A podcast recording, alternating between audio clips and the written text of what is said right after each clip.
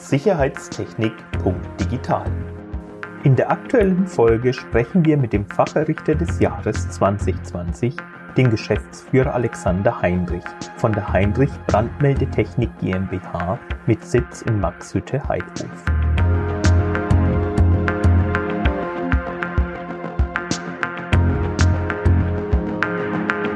Herzlichen Glückwunsch zum Richter des Jahres.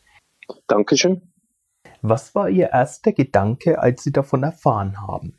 Es war natürlich Freude und es war schön, dass jemand auch äh, die Arbeit, die wir hier leisten, sieht und auch wertschätzt. Das hat mich natürlich sehr gefreut. Ihr Unternehmen ist auf das Thema Brandmeldetechnik spezialisiert. Genau. Worauf da denn genau? Also hauptsächlich ja Brandmeldeanlagen. Ähm, das ist unser Kerngeschäft und vor allem auch B2B-Kunden, also Kommunen, Geschäftskunden und so weiter. Privatbereich decken wir gar nicht ab. Wir konzentrieren uns auf wesentlich Geschäftskunden. Was waren denn so herausragende Projekte der letzten Jahre oder woran erinnern Sie sich besonders gern? Das eine war natürlich Puma Bridge, also in Herzogenaurach. Das war ein spannendes Projekt. Vor allem, da war natürlich auch dementsprechend auch ein Zeitdruck dahinter. Und jetzt betreuen wir halt äh, Puma komplett. Das zweite, wo ich mich auch noch äh, erinnern kann, war, war natürlich Antenne Bayern. Das war auch so ein spannendes Projekt, wo ich gesagt habe, ja, man hat mal, man sieht mal hinter die Kulissen von so einem Radiosender. Also war auch spannend, wie die arbeiten. Wenn Sie sich jetzt so innerhalb der Branche einordnen, was machen Sie anders als andere? Wir sind halt äh, nur auf Brandmeldeanlagen spezialisiert. Die meisten anderen in der Branche, die sagen natürlich, äh, ich kann Sicherheitstechnik, ich kann Video, ich kann Einbruch, ich kann Brand, ich kann Zutritt. Und das Problem ist eher, man muss ja auch das Personal so fit bekommen auf einen Bereich. Und wir haben sie halt gesagt, nee, welcher Bereich oder welchen Bereich sind wir sehr gut. Und da haben wir gesagt, ja, Brandmeldeanlagen liegt uns am meisten und da haben wir unseren Kernfokus gelegt. Wie war denn Ihr persönlicher Einstieg in die Branche und auch in den Bereich der Brandmeldetechnik?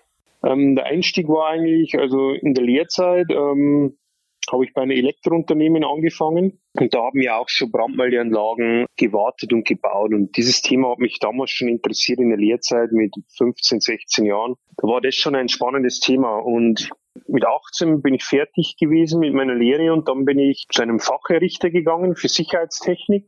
Und das hat mir sehr Spaß gemacht. Und irgendwann, wie es bei den meisten so ist, kommt man halt die Erkenntnis oder bekommt man die Erkenntnis, dass man es selbst versuchen kann. Und dann hat sich das so ergeben, dass ich 2012 mit der Firma eigentlich gestartet habe.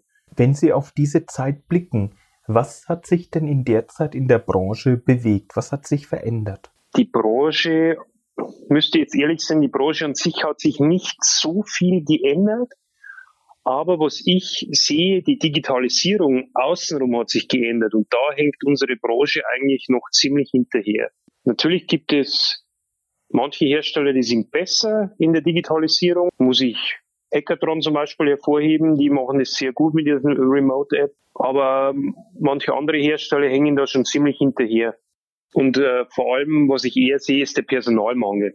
Also das ist auch ein Thema, wo ich sehe, wir sind zum Glück weniger betroffen, aber das macht halt auch viel aus, welches Personal man hat, wie gut es ist. Und äh, es ist aber auch Glück gewesen, muss man sagen, dass ich so gutes Personal gefunden habe.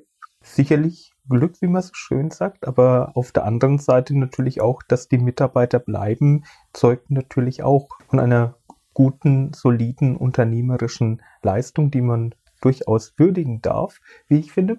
Und wenn Sie jetzt sagen, okay, Digitalisierung, Fachkräftemangel, das sind so ein bisschen die, die Knackpunkte in der Branche. Gibt es auch weitere Dinge, wo Sie sagen, da hätte die Branche noch Verbesserungspotenziale? Vielleicht auch im Hinblick auf die Endanwender, also die, die Betreiber? Ja, sicherlich. Ähm, mich stört ein bisschen, jeder kocht sein eigenes Süppchen ähm, in der Digitalisierung. Ich mach, der macht das, der macht das, der macht das. Kann ja jeder auch machen aber miteinander reden, also dass ich sage, ich habe wie einen Trichter und da kann ich die verschiedenen digitalen Tools anbinden. Das wäre natürlich schon sehr hilfreich. Ich gebe Ihnen ein Beispiel. ES Office, der ERP-Hersteller, hat zum Beispiel eine Schnittstelle, wo, wo man direkt in unserem ERP-System sehen könnte, was Warenbestand beim Lieferanten gerade vorhanden ist oder wie lange die Lieferzeit für bestimmte Materialien ist. Es wäre oft sehr hilfreich, aber bis jetzt hat sich noch niemand getraut, dass er da einfach mal sagt, jawohl, äh, wir setzen uns zusammen und entwickeln die Schnittstelle miteinander, dass sie super funktioniert. Da glaube ich, da wäre die Hilfe recht groß, dass es ein Trichter gibt, wo alles drin ist und jeder kann sich da andocken. Leisten da auch Veranstaltungen wie zum Beispiel letzte Woche äh, von der Schraner GmbH einen Beitrag dazu, dass sich die Branche im Bereich der Digitalisierung besser vernetzt? Das muss man der Firma Schraner schon sagen, sie kennen viele Leute und sie können viele Leute am Tisch bringen.